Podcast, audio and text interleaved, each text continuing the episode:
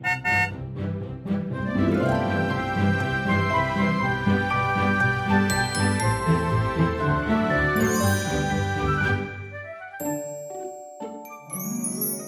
迎一起跟着 JK 过一年，陪你找到真心想做的事。我是 Kevin，我是 Jerome。大家好，所以不知道过去这两个星期，大家对梦想跟热情会不会又有一些新的想法呢？对，因为我们已经从这一季啊，就是要帮你找到你的梦想与热情的这一季的六集，前面的三集呢，我们已经。呃，陆续从一爻、二爻、三爻的观点来看梦想这件事。那今天这一集，想当然了，我们就是要从四爻的观点来看喽。那 Kevin，什么是四爻的观点呢？其实四爻已经是在人类图的观点里面，我们已经走过了一半的路，所以我们已经走过一二三，所以我们好像已经对梦想这一些东西，我们要懂得的东西，我们已经懂得。然后我们已经开始好像找到有一些比较实在的东西，同时我们也知道如何可以跨越这个阻碍。所以接下来我们的事情就是如何在找寻或者是实现这个梦想里面的这个过程里面，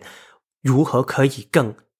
扩大一点的去走出去，然后如果大家对四爻这个东西有一点理解的时候，其实四爻是第一个难关，就是说为我们一直在去实现梦想跟找到梦想之后，有时候反而我们会因为这个梦想我们很想抓住它，所以反而会变得太固执，然后太过就是看的视野太窄，所以这一集我们就是会透过一个电影去表达这个主题。所以这部电影就是我们上一集的结尾的时候有预告的，就是《灵魂急转弯》。对，Soul，然后在香港，它的名字就是叫做……哎，香港的翻译是跟台湾不一样的，有一点不同。香港的名字叫《灵魂奇遇记》。哦，OK，其实都是以灵魂这个用这个 Soul 去延伸的啦。嗯，虽然他说的东西有一点好像是灵魂这个角度啊，但是其实我觉得大家有看过的话，应该也知道它里面不停的重复谈论的一个主题叫火花。一个 spark，然后这个火花跟梦想跟热情其实是一个很像的东西，所以我们今天主要谈的就是关于这个电影里面有一些不同的场景跟讨论的内容，如何把这个火花描述的。值得我们参考的一些面向了。对，然后我们会从这个电影里面带出，就是我们后来有自己整理出来的，就是我们通常对于梦想的一些迷思。嗯，一共有三点。然后我们今天就一一的来借由这个电影的内容，我们来陈述这个所谓的呃梦想的迷思有哪些，我们就避免自己不要掉入这样的迷思。嗯，所以我们在一开始的时候啊，我们要先说一下这个。电影主要的一个剧情的概要，在讲那个概要之前，我其实更想要问你的就是，我知道 Kevin 是很喜欢爵士乐的人，嗯，然后呢，呃，因为我自己对爵士乐的涉猎不深，但是因为这部电影里面它其实有很大的配乐，其实都是用爵士乐，嗯，我还想问说，你自己在看这个电影的时候，你有很被里面的这个配乐或这个爵士的这个设定给吸引吗？其实我觉得第一次我看到这个电影的一个 trailer，它的那个预告片的时候啊，我觉得我第一眼真的吸引我。当然，一方面就是 Pixar 这个这个公司，对，他们这个公司嘛，因为他们之前做了几套不同的电影，其实也做得很好看。嗯，有那个 Inside Out 情绪急转弯，对，然后另外还有那个 Coco，就是可可夜总会，哦，那都好好看哦。所以我觉得 Pixar 这个主题哇不错，然后跟灵魂也有关嘛，然后。但是同样让我吸引到就是这个 jazz 这个部分，这个爵士乐的这个部分。然后我觉得这个部分真的让我觉得眼前一亮。但是看完这个电影之后，我发现它里面带出来的深度是更深一点、更复杂一点、更启发性一点的。你你从什么时候喜欢爵士乐的？其实应该是大学年间吧。第一次听到爵士乐是什么样的一个？情况啊，但是这个我就真的忘记了，可能在小时候也会有听过，但是我一直都分不清楚我真正喜欢爵士乐的什么东西。但是如果真的比较明确的时候，我就到了大学的年间，然后我有一个朋友介绍我去上一堂课，他那个堂课的名字就好像叫 Afro American Music in Culture，嗯，所以这是非裔美国人的音乐的一个历史。嗯，所以他主要是说的就是，其实黑人他们这个文化，他们在。历史里面他是什么样的角色，然后为什么会牵扯到他们创造一些不同的音乐？从最一开始，可能在最压迫的时候，他们会创作一些蓝调 （blue music）。然后就是 gospel，就是好像那些福音福音歌。然后到了之后，就是变成是 jazz，再到了后面就是 hip hop 跟 rap 这些音乐，全部都是有一些社会跟历史的一些背景在里面的，就是跟黑人这个族群他们的文化是相关的。对对对，因为其实 jazz 它真的去开始去发扬光大的是大概一九二十年代到一九六十年代这一段时间是最普及的。然后这一段时间，如果你们了解历史的时候，就是黑人运动开始慢慢去找到力量的时候。所以其实 Jazz 它很有趣哦，因为这个电影里面他们有谈到一个事情，就是很多人可能以为 Jazz 就是音乐而已，但是其实 Jazz 本身就是一种生命的态度。然后我之前有去过 New Orleans 去听他们的 Jazz 的时候，纽奥良，对，纽奥良 New Orleans 这个地方去听 Jazz 的时候。我会发现到他们在玩那个音乐的时候，他们是把整个生命力融在里面的。只是拉丁美洲很多其他的跳舞啊跟音乐都是这样的一个状态，但是 Jazz 它更强调就是一种即兴的投入。所以如果你听一首曲，平常我们听流行曲就是三分钟、五分钟一个曲嘛，他们的曲其实一个表演它是十五分钟，然后可能头尾两段是一样的，但是中间它就会每一个音乐人他都会有一个 solo 的时间，这一种 solo 的时间，它就是用自我的。感觉配合这个音乐跟当时的心情去创造一段他想表达的音乐，所以音乐是一个自我的心情的表达。然后，当然我那个时候我没有真的很懂这个自己嘛，但是我现在了解到，其实我喜欢的应该就是 Jazz 的那种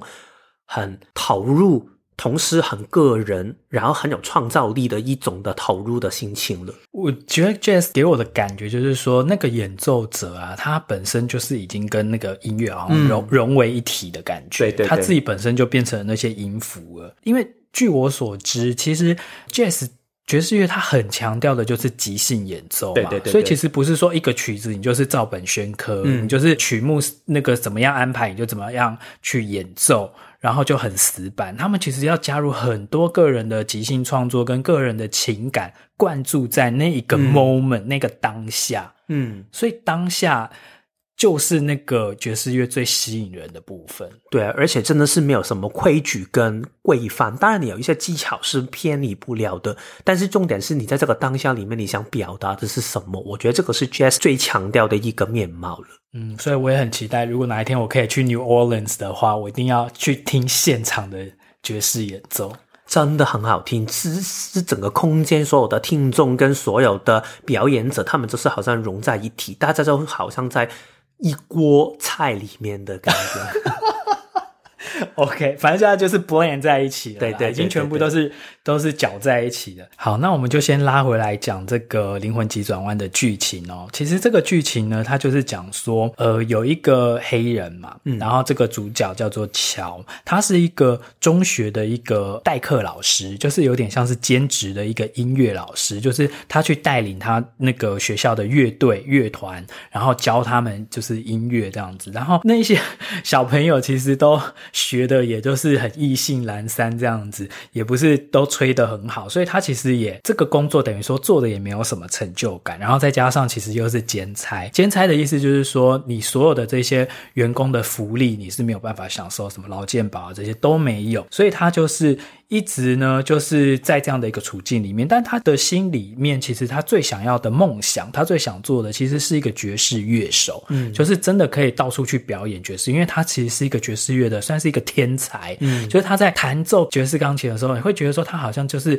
浑然忘我，他完全的融入到那个爵士的那个 moment 里面去，然后这个。故事的主角就是他啦，那他就是某一天，他就是就有点好像快就是死掉了，然后灵魂出窍，昏迷的状态。对，然后在那个昏迷的状态的之前一刻，就是他刚好进入到了一个人生很大的抉择，就是他要二选一，因为他同时之间呢，他又得到了这一个教职的全职工作，嗯，就是学校终于愿意聘用他来做正职的老师了。然后另外一方面，他又透过他以前的学生的介绍，他进入了一个很厉害的一个乐团里面可以去当职业的乐手，所以这两个选项都在他面前的时候，然后他就要开始去做抉择的那个过程里面，他突然就跌到一个洞里面，嗯、然后他就快死了，所以他就灵魂出窍。嗯，然后这个灵魂出窍里面，它当然有一些剧情发生之后，它就去到一个空间，这个空间里面，它英文就是叫 Great Before。或者是它叫 Yosemite，两个名字都是、嗯，反正就是好像一个准备去投胎的一个。它中文就翻成是投胎先修班，我觉得也是取、嗯、取得很好，因为其实，在那个投胎先修班里面，所有的灵魂哦，他们都是还从来没有来过地球的。嗯嗯。然后就在那个先修班里面，就有很多的 Jerrys，就是 他们里面设定的那一些灵魂的那些老老师或者是那个先修班里面的工作人员，就会去教导这一些灵魂哦、呃，就是帮他们去找到他们自己设定的那一些个性啦，然后培育他们说哦，地球是一个什么样，就是他们有很多模拟课程，就模拟说来到地球之后会遇到什么人啊、什么事啊，然后要怎么做事情啊这些。这些东西，然后每一个没有去过地球的灵魂啊，这一些就是一个个你在电影里面看到好像一个小球体的一个灵魂，很可爱。对，他们其实每一个这样的灵魂，他都有一个事情要完成的，就是他要收集六种的性格的特质。另外，他也要找到一个东西叫火花，嗯、就是这个电影里面不停贯穿的去说的东西。当他可以找到的时候，他就可以去投胎进去地球去开展他们的生命了。然后在这个空间里面呢，除了有刚才说的 Jerry。其实你可以幻想，他有一点像一种高我的存在。嗯，然后另外一个就是什么指导灵之类的。对对对对。然后另外刚才就是说那些灵魂嘛，就是没有投胎过的灵魂。还有第三种角色呢，就是。这个叫 mentor，就是好像一个道士的一个角色，对，就是他的生命导师。对，然后这个生命导师就是去协助这一些没有去过地球的灵魂，他们可以去找到这一些性格的特质。这些导师是什么样的人呢？可能他们就是在之前的生命，他们已经死掉了，但是在这个过程里面，他们有一些心得可以去启发这一些新的灵魂去体验看看的。然后我们刚才说这个乔就是 Joe，其实他还没有死掉。但是他刚好因为一些波折，所以他就走到这个空间，所以他也变成是作为一个导师的工作了。对，他其实就是去假扮了某一个导师，然后他很想要透过这个方式去偷偷拿到那个地球通行证，嗯，因为这样的话他又可以回到人世间，他可以继续去做他自己要做的这个工作，就是他想要去。完成这个乐团的表演，对。然后他后来被分配到的那个他要去指导的灵魂啊，在这个剧中是也是一个主角，叫做二十二号。嗯，然后这个二十二号呢，他就是因为他从来都没有投胎过嘛，所以他对地球有很多他自己的假想，尤其大部分都是负面的假想，嗯，因为他曾经已经有很多呃曾经在世的伟人回到这个。投胎先修班去当过他的导师，但是因为都失败，因为都没有办法帮助这个二十二号找到他的那个火花，嗯，所以他就没有办法取得来地球的通行证。然后他就会一直觉得这个二十二号就一直觉得说自己就是一个很失败的人。但是在表面上，其实一开始你看不到的，其实那个二十二号就好像一个很自大的，然后好像什么都懂的一个状态吧。其实那个就是一种自我的防卫保护机制啦。他就是因为他已经很害怕说，他觉得说他都是被那一些老师们否定嘛，就是说他反正你可能就是谁都没有办法教得会你啦，然后他就会觉得说自己可能都学不会，也没有资格去地球。他后来就一直把地球想成是一个很坏的地方，其实就是有一种酸葡萄心态，就是我得不到我就说他坏，所以我不想去。你有没有发现他好像你很喜欢的《Good Will Hunting》？对啊，他其实就是很像是那种像《Good Will Hunting》那个心灵捕手，心灵捕手它里面的那个男主角，他就是因为他曾经受过很多的伤所以。他后来就是变成说，很像一个刺猬这样子，他就觉得说，这个世界大家都是坏人，或者是大家都就是把这个世界跟所有的人都想得很坏。其实这都是人很自然的一种机制啊。嗯，所以这个故事其实主要就是围绕着这个。Joe 跟二十二号他们的一个发展，因为他们最后找到一个方法可以回到地球，可以去做他们要做的事情。但是重点就是他们竟然意外的互换了灵魂。对，这个也让 Joe 跟二十二号分别可以在这个过程里面看到他们本身没有期待看到的事情，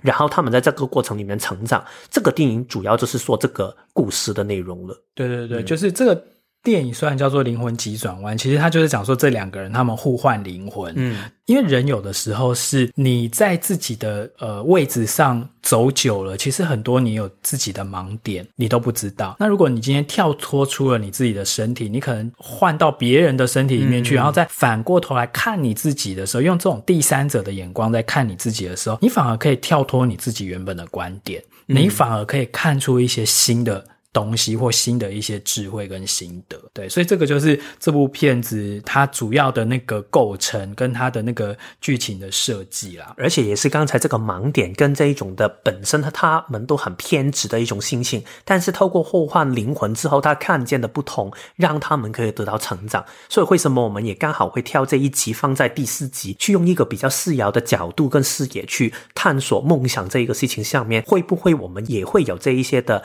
偏执、固执跟盲点的存在。如果我们看见的话，我们就可以知道，其实我们如何可以调整自己的一个视野跟看法了。对啊，然后除了这两个主要的主角以外，其实还有一些很重要的配角，像那个乔，他的妈妈，这个妈妈她其实是一个裁缝店的老板。她其实因为我是在上一集我们讲那个梦想路上的阻碍的时候，我们有讲一趴，就是说，其实有的时候啊，你在梦想路上，其中一个阻碍的因素很有可能就是你的家人，或者是你亲近的人。像这个故事里面啊，那个妈妈她就是因为乔，她其实自己很想要成为的是一个专业的爵士乐手嘛，嗯、可是妈妈就会跟她讲说，这样的话工作不稳定啊，你还是能够在这个呃中学里面当一个全职的老师，其实才是最好的啊，对不对？就是有一个铁饭碗嘛，一个保障啊，而且又有什么劳健保这些全部都有。然后这个妈妈就是一直鼓吹她说，你其实就是人生就是稳定就好。有没有走你的梦想，其实没有那么重要。好，那这个就是这个妈妈在里面的一个角色，然后再来还有一个角色就是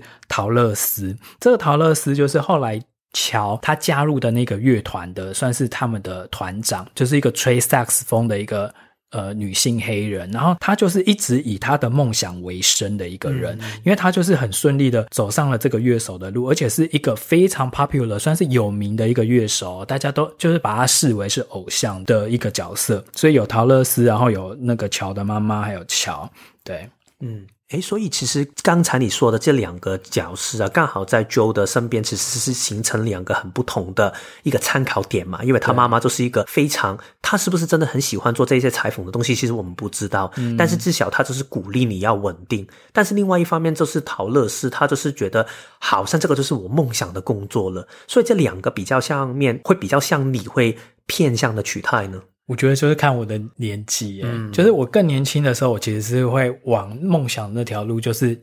一路冲。可是像我现在都已经四十岁，我反而就会觉得说，诶，如果可以的话，就是找到一个折中的方案。嗯，对，那当然，我现在的状况也是啦，就是又有正职的工作，然后又兼差做人类图这样子，所以这个也是我很想问你，或者是其他就是听这一集的听众朋友们，就是如果今天你是乔啊，你同时有两个机会哦，你可以到学校里面去当正职的这个老师，然后就是比较有保障，然后另外一个就是，哎，那个乐团就是陶乐丝的那个乐团，诶，他也对你发出了邀请，他说，诶，不然你可以来加入我们乐团，然后我们就是到处去巡回去做表演。但是未来怎么样，这个就无法保障，嗯、无法保证。可是你就是可以做一个你非常快乐的事情，当做你的工作，你会怎么选？坦白说，我觉得我一定会选，就是跟乐团吧。因为其实我可能在早之前，我会觉得这个就是一个梦想的唯一。但是如果现在我的想法，我会觉得，如果我没有看过，我就放手跟放弃的话，我会不甘心。所以我觉得，如果这个机会的话，我一定会想考的体验看看，然后就是看一下下一步会有什么事情发生啊。嗯，因为我刚才不是讲说，如果我更年轻一点的话，我也会选这样吗？可是现在为什么我会？变成折中，就是说我可以有一个稳定的收入来源，当做我的正职。可是同时，在我就是下班之后，也许我又可以去做第二份斜杠的工作。是因为我觉得应该是说，我现在的模思考模式，我已经把工作跟梦想这两个东西切开了。嗯，我觉得其实梦想不一定要是你的工作。嗯，我觉得这个也是这个电影里面不停想表达的一个。重点也是我们今天会想跟大家讨论的，在这个电影里面，我们发现到三个关于梦想的迷思里面的第一个，嗯、就是其实很多人会觉得梦想一定要很伟大，或者是一定很有意义，甚至梦想一定要跟你的工作去有一个完美的结合。我觉得这个是第一个我们想讨论的迷思了。嗯，对啊，因为其实像我们自己做这个解读工作啊，我有的时候都会，譬如说，如果今天是呃我的客户，如果是一个爸爸妈妈的话，我觉得我蛮常会遇到，就是他就会来问说，哦，譬如说，哎，我的小孩啊，现在都已经譬如说高中几年级啦，然后我觉得他好像没看不出说他有特别对什么东西很感兴趣啊，或者是他有一个很明显的未来的志向啊，或什么的。然后这样的话，呃，他譬如说到时候大学选科系的时候啊，我应该怎么建议他？嗯、我听他应该。要往哪方面去走啊？然后就来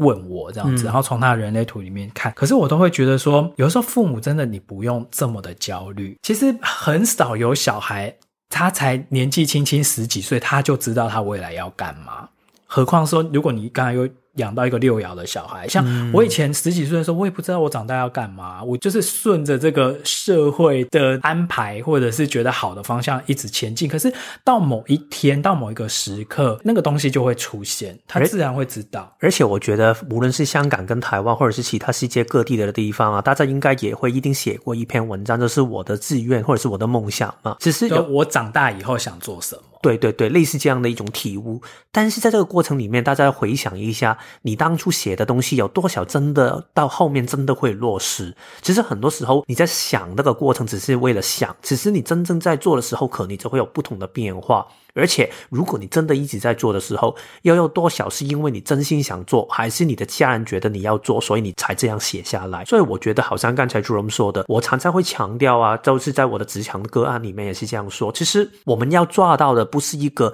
哦，对，我就是这个行业，然后我找到这个行业，我一辈子就在那个行业里面一直。打滚下去，其实这个做法你也并不一定会开心啊。所以我觉得重点是找到属于你自己的做事情的一套方法，而不是找到一某一个专业，然后一直在同一个专业里面转下去。而且我觉得，如果你的小孩啊都已经到了差不多高中或大学的时候，都还看不出太明显他想做什么的话，其实有可能是因为他从小到大，也许。他就已经失去了那个，就是对生活的那种热爱或那个火花的感觉。嗯、所以，像你刚才讲到说，我们从小不是都会写作文，说什么我的志愿，嗯、或者是像我看到很多的爸妈或老师，就从小就会问小孩说：“诶，你长大之后想要做什么啊？”嗯、其实我后来都觉得这个问句本身就压力很大，就是除非你这就是问好玩的，那 OK。可是我觉得我们也许可以。转换一下这个问句，你不用去问你的小孩说你长大之后想做什么，因为想做什么这个感觉就是它是一个非常职业导向的一个问句。对对对。那这样的话就会把人的价值锁定在某一些职业、嗯、或者是某一些头衔上面。所以，与其这样的话，你不如去问你的小孩说：诶，你长大之后你想要过怎样的生活啊？或者是诶，你长大之后你想要成为一个什么样的人啊？然后你可能就是去讲一些比较。性格特质的，比如说，你想要当一个哦善良的人呐，或者是你要当一个正直的人呐，或当一个诚实的人呐，或当一个怎样怎样的人啊，当一个快乐的人呐，我觉得这样子会比你去锁定在说你长大后想做什么工作会来得好，因为这个意识形态可能听起来觉得啊没有问题啊，就是你长大想做什么，但是他慢慢就会把它锁定在有两个可能性，第一个就是。我这一天我写到了一个答案呢，可能我想做一个医师，所以我就会一直把这个变成我的梦想，因为我写过了嘛，所以我就觉得我一辈子一定要这样去做。但是底层里面你还有没有这个渴望，可能已经忘记去觉察了。另外一个可能性就是，其实你想不到，所以你就从旁边的人去借回来嘛。哎，旁边那个人好像老师说医师比较好，或者是谁说可能你做一个政治人物比较好等等，所以你就会把这个变成你的梦想。还有第三个可能性就是。你觉得自己不知道，然后你觉得这个事情很困扰、很迷惘。其实这一些东西不单只在小孩里面有，现在社会里面每一个人都这样去说。所以，其实，在找我去做职场引导的人呢，很多时候都会谈到这个部分，就是。诶，好像这个事情不是我想做的，我很想找到我一个属于我的工作。但是其实我常常鼓励大家，就是好像刚才 Jerome 说的，不要去问自己适合什么样的一个职业，因为其实每一个职业里面可能都会有你喜欢跟不喜欢的面相。嗯，更重要的是你要找到你喜欢的特质是什么。我举一个例子来说，可能你想做的是一个透过引导对方。协助对方去找到他的可能性，这个是你的能力的话，其实你做一个疗愈师也可以，你做一个老师也可以啊。但是如果你刚才说的啊，我就是想做一个疗愈师。对，这个好像一个很有意义的事情，好像很容易表达。但是其实做疗愈师也有很多不同的风格，有一些人可能比较僭越一点的，有一些人可能比较大爱一点的，有一些人可能做一对一的，有一些人可能做开课的，有一些人可能是做一个人生典范的。所以你要找到的是你的特色是什么，而不是一个固定的行业。然后在这个范畴里面，我觉得这个电影表达的最好就是 Joe 这个人物了。Joe 就是乔这个人物，他有一个很大的偏执在于，就是他觉得自己就是天生来做一个爵士乐的乐手的。为什么他会有这个成长的过程呢？因为他本身他爸爸也是一个 jazz 的一个音乐人嘛，所以其实他一直觉得就好像一个梦我没有完成，所以我一直很想去看。然后对他来说，他觉得。人生的意义就是要找到一份这样的喜欢的东西，我已经找到了，我非常肯定。所以，当他跟二十二号这个灵魂互换的时候，当二十二号这个灵魂走进他的身体里面，他反而变成二十二号旁边的一个陌生的猫的时候啊，嗯、他们这个互动就很有趣，因为他看到的画面就很不同。然后，当他们就是经过一些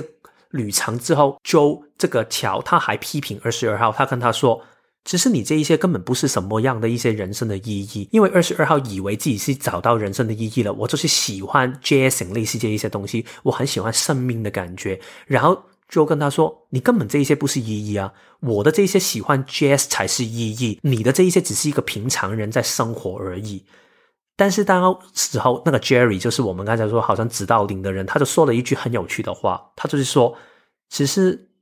梦想并不一定代表是你要实现什么样的意义啊，只是我们说的火花，也不是找到一个人生一个很特定的职业或者是一个意义，其实只是你们这一些导师或者是你们这些人真的是很低的程度，因为你们觉得这一些东西就是生命的意义，这个太低层的一种看法了。因为其实一开始哦，在这整部电影的大概前五分之四吧，他们都是一直在帮每一个小的那种灵魂，就还没有来过。地球的灵魂去找他的那个通行证的最后一关，嗯，要就是要找到那个火花嘛。那大家一直以为哦，所谓的火花就是说我的天命，嗯，或者是我此生我的天赋，我最擅长做什么事情，那个就是我的火花。然后到最后，这个 Jerry 就揭开谜底说，不是啊，这个火花并不是说就是那个所谓的你们的这种想法，其实完全是。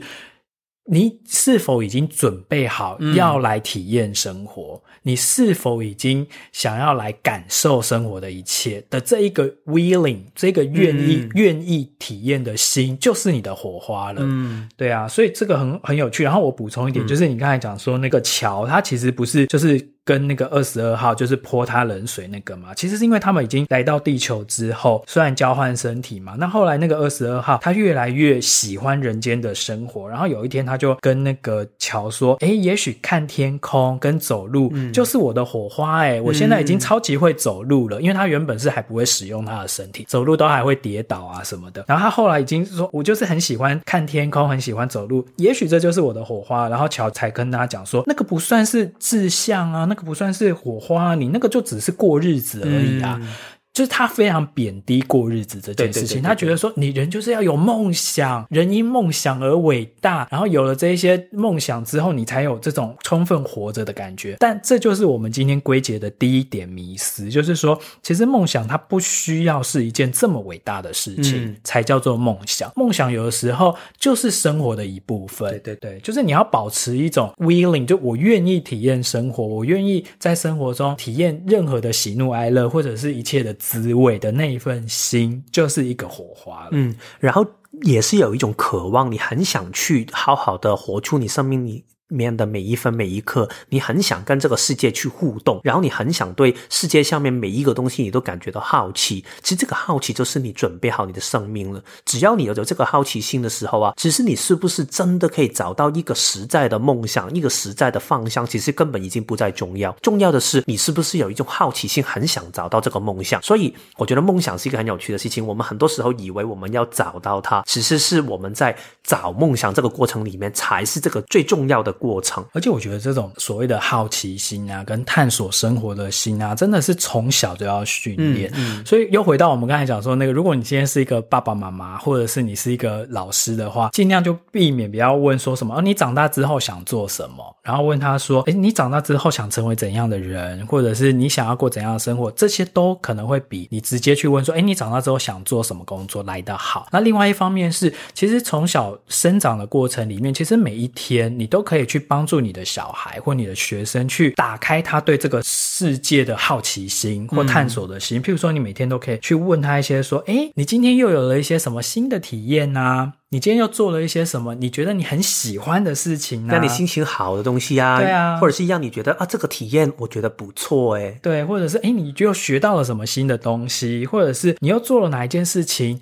在做这件事情的过程中，你觉得自己好棒哦。嗯，所以就是引到你的小孩或者是。朋友也好，另外一半也好，去慢慢去往内看，去看什么东西是让我觉得开心跟满足的一种感觉。对，因为人一定有一个本能，你遇到的每一件事情里面，你到最后都会知道说什么是你喜欢，什么是你不喜欢的，嗯、而不会说到最后这个小孩他已经变成一个对生活无感，然后你问他什么，他就说哦没感觉啊，哦还好啊，都没有什么特别喜欢，特别不喜欢、啊。嗯。所以我觉得这个才是一个火花里面最核心的精神。因为其实我自己回到当我重看这个电影的时候，因为我第一次看是他刚好上电影院的时候，二零二零年的年底嘛。我也是去电影院看的。是哦，对对对，对，它一出我就想去看。所以我现在已经隔了一年的成长之后，我重看的时候，我发现都很有趣的是，好像我去旅行，我不是常常说我很喜欢环游世界等等吗？其实我有一个事情是，我前一两个星期我才看到有一篇二零一三年我。在念 Facebook 上面的一个贴文，我就发现很有趣，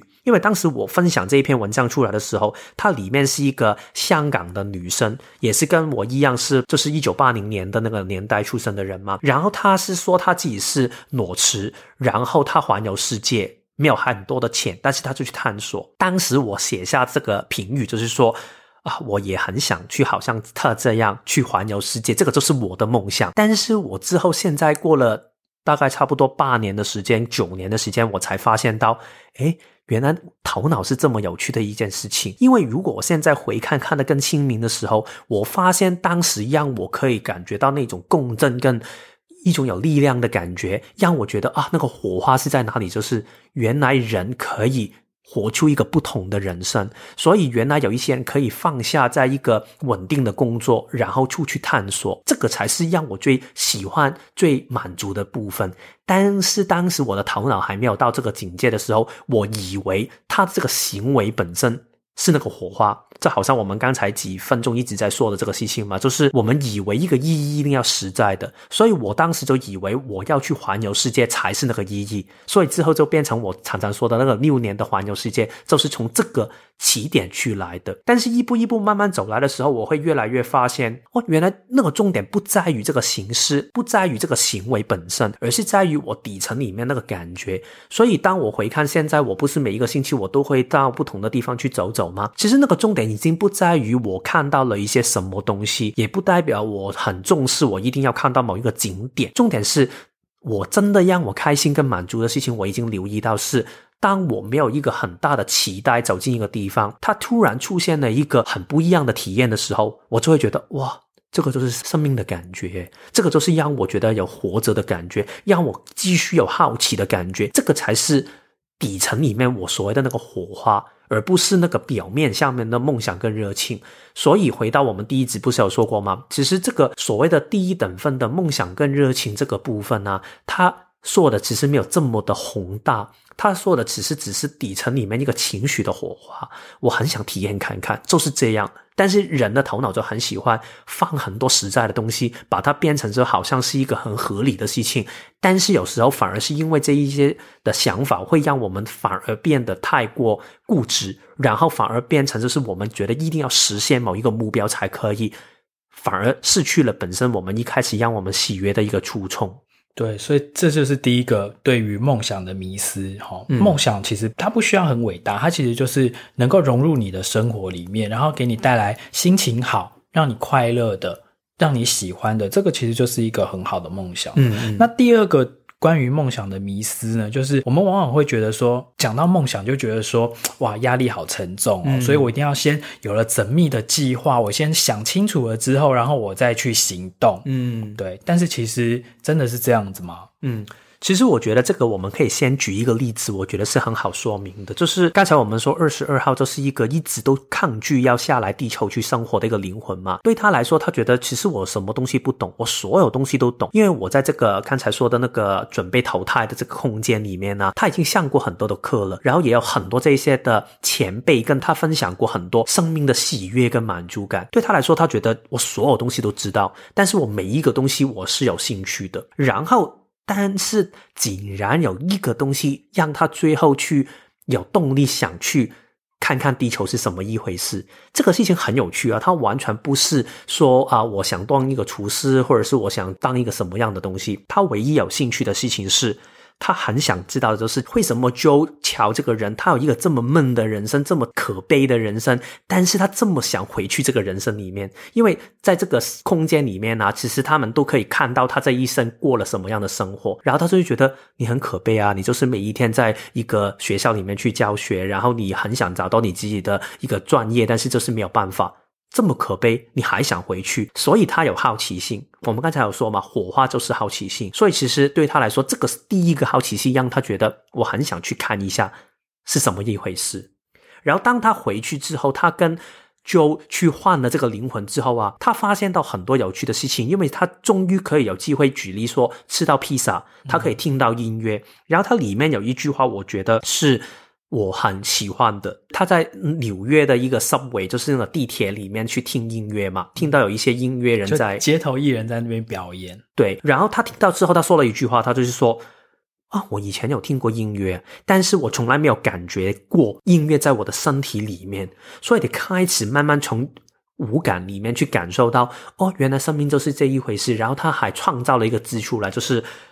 我已经爱上了 jazzing。我爱上了跟这个生命在互动这个感觉，所以是这个感觉让他最后拥有了火花，所以他拥有了可以到地球的一个通行证。他这个故事里面啊，其实就是这个二十二号啊，他从一开始到人的身体里面，他一开始。心里都还是很厌世的嘛，因为他本来就是一个千年的厌世灵魂。其实他在里面的设定是，他都已经在那个投胎先修班反复，等于说他一直被留级，一直被留级。然后你知道，人越被留级之后，是不是对自己就越没有信心，就觉得说我好像永远都做不到这件事了，然后就开始变成内心就反叛，然后就抗拒，就不屑，就说我根本不屑去地球啦，地球是一个烂地方啦，干嘛干嘛。可他从来没有体验过，对所有这些对于地球的这一些想。想都是在他的头脑里面，他从来没有任何一次真实的体验，直到他就是跟那个 Joe 交换灵魂回到地球之后，用 Joe 的身体，他开始去感受到，譬如说他第一次吃一片披萨。因为以前他在淘汰先修班的时候，他们也有很多的模拟吃披萨，嗯、可是那个都是没有味道的。对对对，对。然后你根本没有，就是因为你没有五感嘛，嗯、所以这为什么人生难得，人生很身体很可贵，是因为你有这些五感，你可以去享受这些喜怒哀乐，你可以去吃到这些酸甜苦辣。然后他第一次吃披萨的时候，我记得他就是一片接一片，然后吃了很多很多，嗯、他觉得说怎么会有这么好吃的东西？然后就很像那种食神，太好吃啦、嗯、那种感觉。然后还有就是他第一次吃那个棒棒糖，就是去陪那个就去剪头发，然后理发店里面他有送那个给小朋友吃的棒棒糖，然后他也在那边吃，就觉得太好吃啦。就他有很多的第一次的那种对生命的体验，都觉得说明明就很美好啊，为什么我以前要这么的厌世？就觉得说地球是一个很烂的地方。然后还有像你刚才讲的，在地铁里面第一次听到现场有人在。在那边唱歌，但是你看哦，他所有在地铁里面的所有的那些人都是面无表情的，嗯，然后大家都觉得说，就生活很疲累，好无聊，我每天就是都是做一样的事情，干嘛？都是没有生命力，只有他，他是对什么都有一种就是赤子之心，他还在地铁里面捡人家不要喝的饮料，哦，对对对，就喝一半，对啊，就 反正就是有很多很好笑的事情，对，所以其实我觉得这个也是让我可以想通了一点，其实灵魂。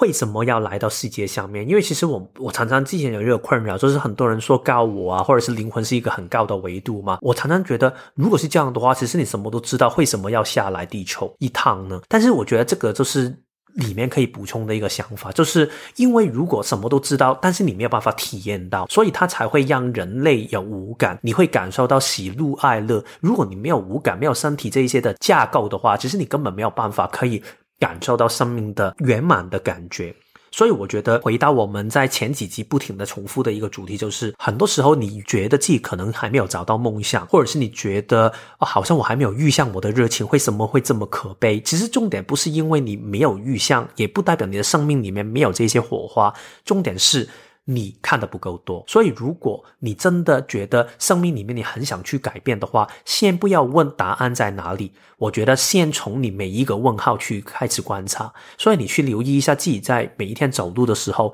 你有没有带着好奇心去看世界的每一个东西？你有没有像这个二十二号在 Joe 的身体的时候，可能看到树叶飘下去的时候，你会看着树叶在飘，然后再好奇哦，为什么它会这样飘？如果你有这个好奇心的时候，你会慢慢让你内心里面那个火花点燃的。对啊，我觉得真的是你要多去尝试，嗯，去先去 try，因为像。你刚才一开头有讲到说，很多人来做咨商的时候，都会问说：“诶，老师，我适合做什么样的工作啊？”那通常我如果遇到这个问题啊，我第一个就会反射性的问他说：“哦，那你喜欢做什么样的工作？”嗯。可是有些人他的心态就会觉得说：“啊，如果什么事情我都自己回答的话，那我干嘛花钱找你来做解读，或者是找你来做分析？”可是你知道吗？这个其实就是很像是我们今天讲说这个二十二号，因为我可以跟你讲很多。我从你的图上面看出来的，嗯，但是那个东西都很像是你在那个投胎先修班，你是没有五感的，就是你只是一个头脑的知识，嗯，说哦，原来我适合做 A B C D E。可是我跟你讲，你适合做的这些，你就真的会有回应去做吗？嗯，你就真的喜欢吗？你就可以 enjoy 吗？这是两回事。嗯，所以我觉得宁可你还是要去知道说我自己喜欢什么，然后。我喜欢的东西，我就要去试嘛，我就去 try try 看，不要说觉得我一定要都想清楚了，要有很缜密的计划，我才去行动。就像那个二十二号，他后来陪着舅跌回这个人世间的时候，他也没有准备好啊，嗯，他没有准备好，他也没有想清楚，但是他就是来了，来了之后，他就开始边走边体验，边看边感受，嗯，然后他自然而然会慢慢慢慢的形成一条他自己的路，而且他到最后是舅要逼他回去，他都不想回去哦。他已经从厌世变成很喜欢这个世界，到他都不想要把。旧的身体交还回去，嗯，所以我觉得作为爸妈也好，或者是作为一些身心灵的引导师啊，或者是分析师也好，我觉得那个心态就是，其实我们要做的事情，就是在对方需要的时候去引导对方可以看见，最好让他们觉得，诶，我要一个好奇心，一个就够了，他愿意去走出平常的自己这一个 comfort zone 这个舒适圈。当他走出了一步的时候，他就可能好像二十二号这样的话，他会自己去发现的。但是我们要做的事情，不是给他一个答案。一个完美的答案，而是让他愿意去走出第一步。嗯，而且光是这个呃迷思二啊，就是不需要先想清楚，然后才行动。我要引申一个，就是我觉得我看这部片到最后啊，有一幕我我其实是还蛮有感触的。那个结论我先说，就是说，其实梦想这条路啊，你能走多远就走多远，嗯、没有说哦，我一定要先想好，我一定要能够走到终点的，我才要踏出第一步。世界上没有这样的事情，你其实就是边走边摸索，然后边摸着石头过河，因为到最后这一条路能够。发展到什么样的方向，走到多远，那个有些时候也不是你可以百分之百掌控的。嗯，那这个场景就是到最后，二十二号他后来真的拿到了通行证之后，他终于经过了千年，他终于要投身地球的时候，他反而非常的害怕，尽情情怯这样子。然后他就跟舅讲说：“我现在好害怕，我不敢跳。”诶，然后舅就跟他说：“没关系，我陪你一起跳。”然后二十二号就说：“可是你知道，你这样终究是徒劳无功的嘛？因为他们一定要拿到通行证才能够顺利进到地球。没有拿到通行证的，你就算飞到一半的时候，还是会被弹回去。嗯。但是乔虽然没有那个通行证，因为他已经把通行证让给二十二号去用了嘛。然后他就跟二十二号讲说：没关系，我就会陪你一起跳这样子。然后我知道说我。”不见得能够陪到你一直到地球，但是在这一段飞行的路上，我能陪多远算多远。嗯，我觉得这个就很像是在梦想的路上，你能走多远就走多远，但你不要因为说哦，反正我又走不到终点，然后你就完全从一开始就放弃。嗯，因为我觉得终点是一直所有东西都是一个。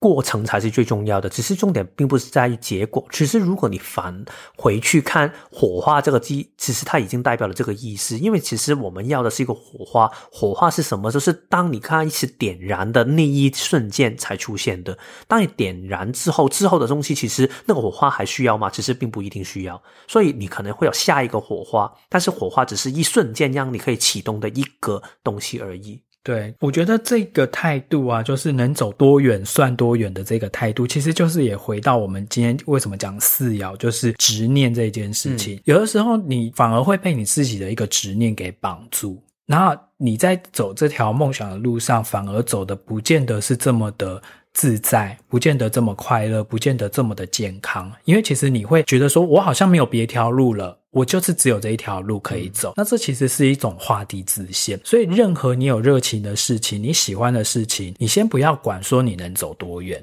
你今天能走一天算一天，只要你也许都没有放弃的话，有的时候虽然路道路它会转变，但是你其实分分秒秒都是过着那一种，就是我们刚才讲的，带着好奇心，带着体验，然后带着探索的心，然后都是快乐的回忆。嗯其实这个很重要，是因为啊，其实它会牵扯到我们最后一格的迷失啊。因为其实如果我们已经想到一个完美的东西，然后我们觉得我们只需要贴着这个完美的想法去执行的时候，我们会变成第三个迷失，就是这个电影里面表达的东西，就是我们追梦的过程，我们很多时候都觉得最好的状态就是要忘我。就是我要投入在里面，然后我所有任何事情都不顾。当时在二零二零年的时候，我第一次看这个电影的时候，其实我看不懂为什么他说忘我跟执迷只是一线之差，它是同样的一个事情，它呈现的状态是一样。我当时就不明白为什么我有一个很喜欢的事情不是很好吗？但是我最后开始重看这一个电影的时候，我想通了一点，他在说的是什么？就是好像刚才 Jerome 说的这个事情，如果我们一直在固执在这个面向下面，我们一定要把这个所谓的梦想用某一个一。开始想的方法去执行的时候，其实我们根本没有看到世界跟人在我们身边如何去改变。如果是这样的话，其实我们根本就没有跟这个世界互动，我们根本就没有对这个世界有好奇心，我们只是想把头脑的东西执行。如果是这样的话，其实我们根本反而失去了火花本身，因为我们没有兴趣去理会。其实这个回到 Joe 的事情里面，Joe 就是这样的一个人嘛，他就是觉得我很执迷，我一定要变成乐手，但是在这个过程里面，他不允许。自己调整的时候，他到了有一个场景，就是当他真的去表演完了，他觉得很享受。然后当他离开的时候，那个陶乐斯这个乐团的领袖就是跟他说：“你做得很好啊，那我们明天来继续了。”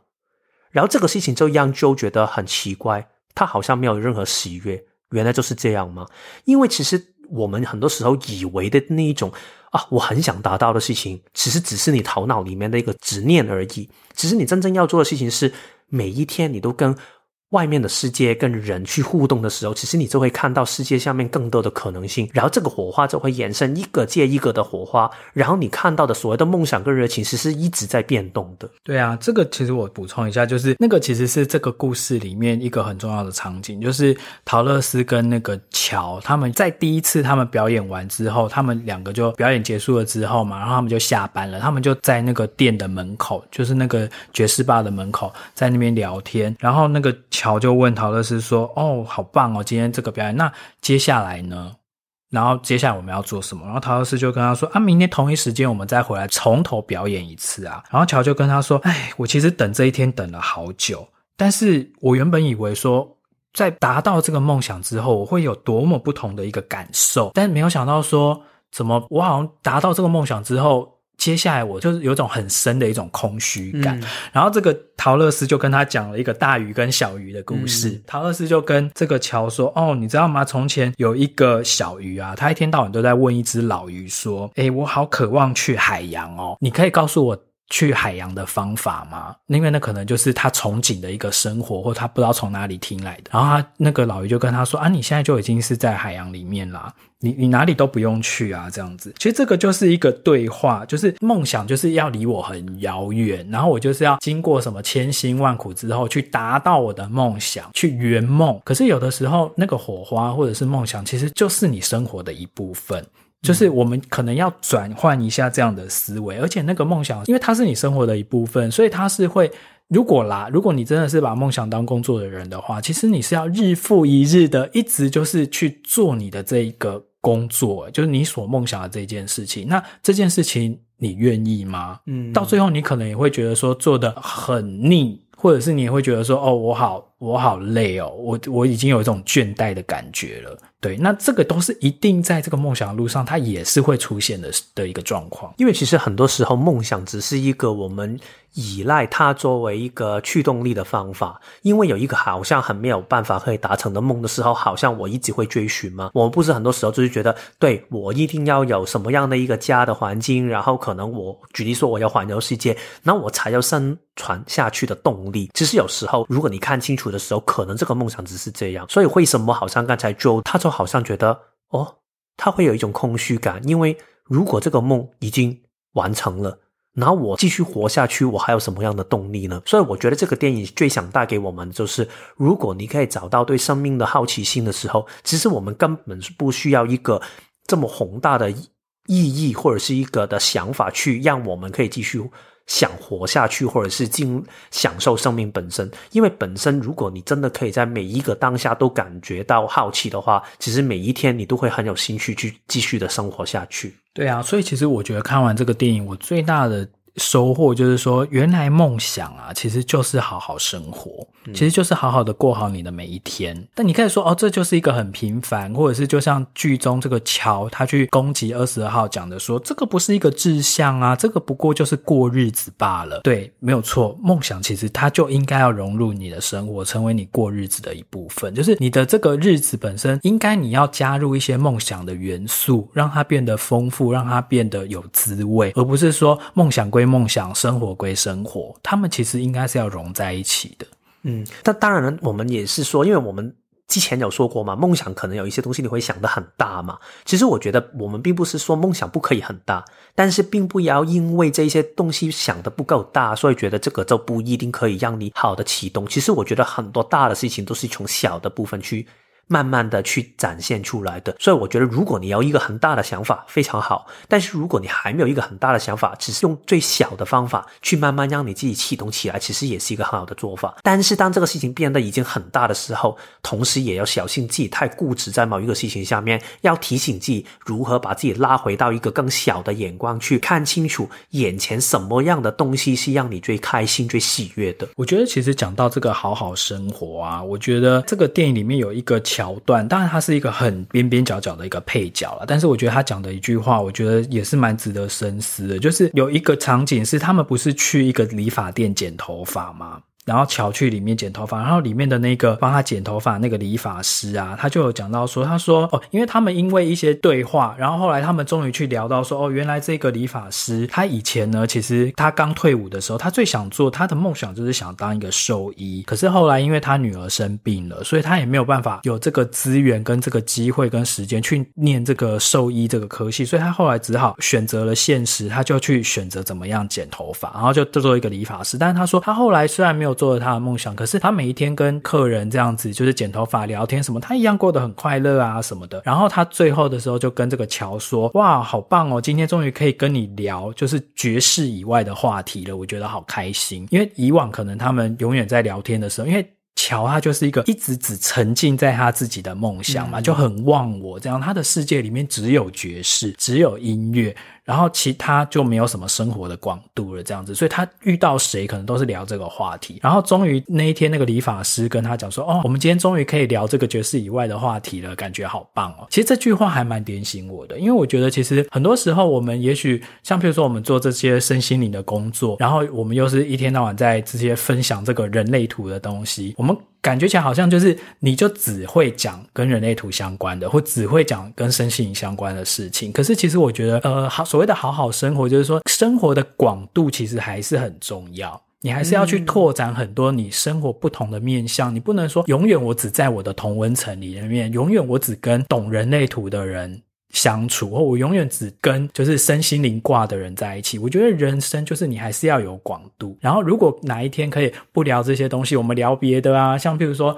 呃，譬如说跟 Kevin，你可以聊一些譬如说旅游的话题啊。然后像譬如说，我们也会聊一些什么电影的话题啊、影集的话题啊，甚至出国旅游啊、美食啊什么这些，甚至体育啊这些都可以的时候，我就觉得人生好丰富哦。嗯。因为我觉得身心灵的东西只是一个看事情的眼光跟角度，这些眼光跟角度，其实你可以放在生命里面每一个东西，它都可以有一种交错跟渗透的效果的。所以为什么我们一方面当然会强调，就是你把身心灵的东西融入在生活里面，这个我觉得是学身心灵的一个我们想提倡的态度。对啊。但是同时另外一个面向，其实当你在生活里面观察到够多，也会让你身心灵里面的修行会更有效的。嗯。因为其实人不可以。太飘，对，你不可以离开你存在的空间去想，如果是这样的话，其实你躲在一个深山里面就可以了。但是人是活在一个现实的空间，你跟其他人互动的时候，你就要掌握到如何可以把这一些东西人性的互动。所以，如何可以看着一个人，你不知道他的图，但是你就是当他是一个人去相处，而不是因为你看到这个人哦，他就是一个二四，他是一个六二，所以他就是这样。如果是这样的话，其实你根本没有跟这个人做出一个有机的互动。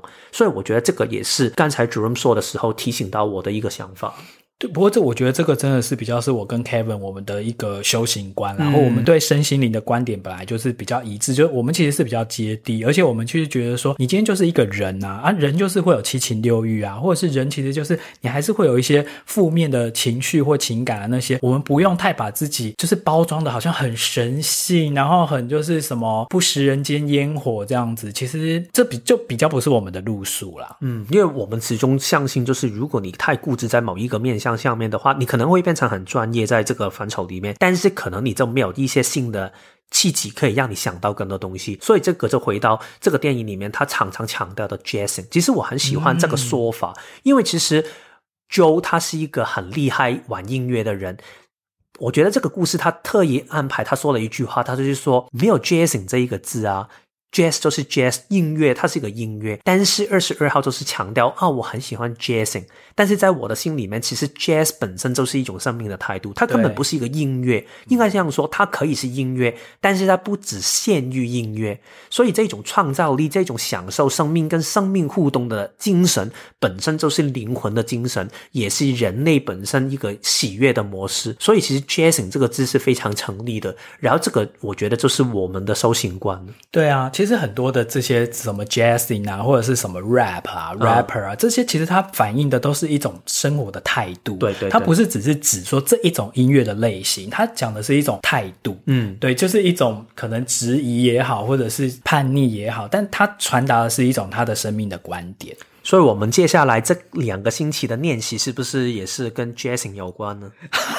你说我们练习去听爵士乐吗？是如何在生命里面好好的 jazzing？这是如何跟我们的生命里面看见跟发现的东西去互动一下？对，其实我们因为这一季的每一集呃末尾，我们其实都会有。呃，设计一些小练习，主要就是我们可以在回归到生活中的时候，我们要怎么样去培养出一些这种找到我们的呃热情跟我们的梦想嘛？那这一集呢，我们呃设计的呃这个小练习呢，其实只有一个。但是这个一个呢，就是可以让你放很多东西进去的。嗯、这个小练习呢，就叫做说，你要去做一个你自己的幸福小宝盒。这个幸福小宝盒呢，就是你可以用一个类似像鞋盒，就是装鞋子的那种鞋盒，或者是一个小箱子或一个小抽屉。然后呢，你就是可以在里面收集一些，或者是摆放一些，就是一些小物啦，或者是一些纪念品。那那些小物跟纪念品是它可以提醒你说，哦，原来人生很美好，或者是哦，原来我曾经有过什么样什么样的一个梦想，或者是我人生有哪一些的高光时刻，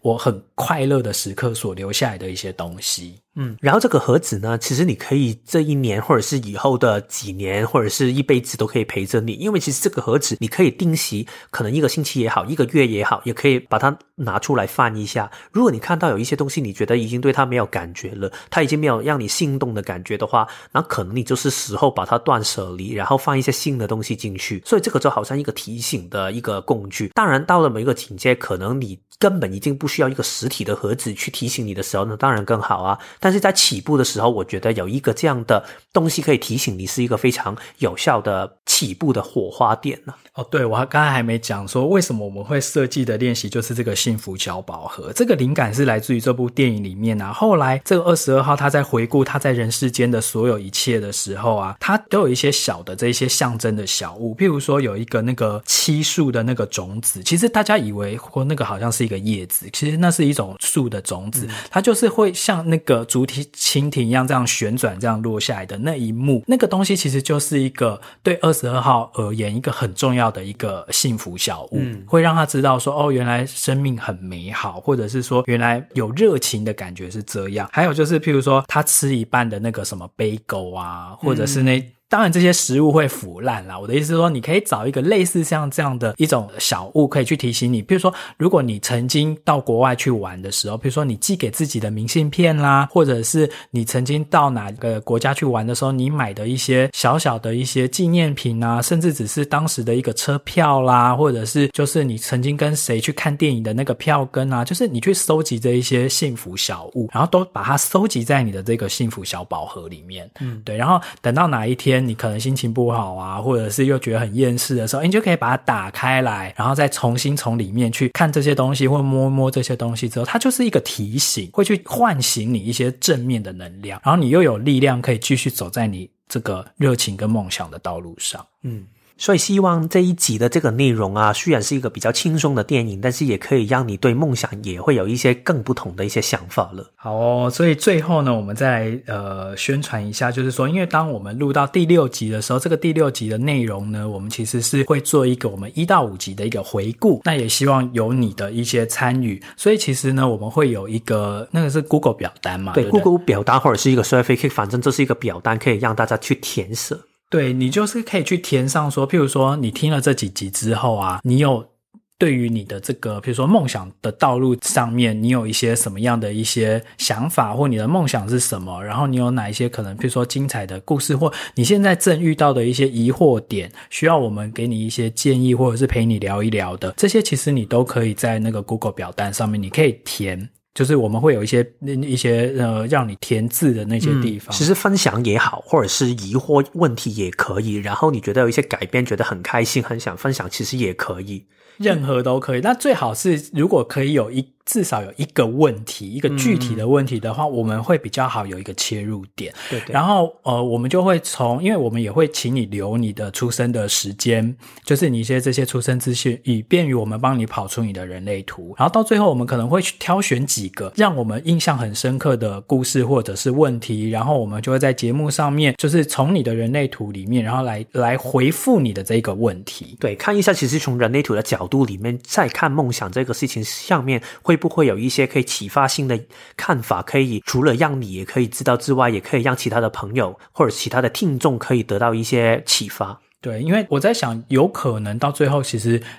可能问题也许会大同小异啦。嗯，所以其实我们就可能从里面去挑一些，就是真的我们自己很有回应的，然后来在第六集的节目内容里面做一个回复。嗯，好，所以我们今天的时间应该也差不多了，所以我们就两个星期。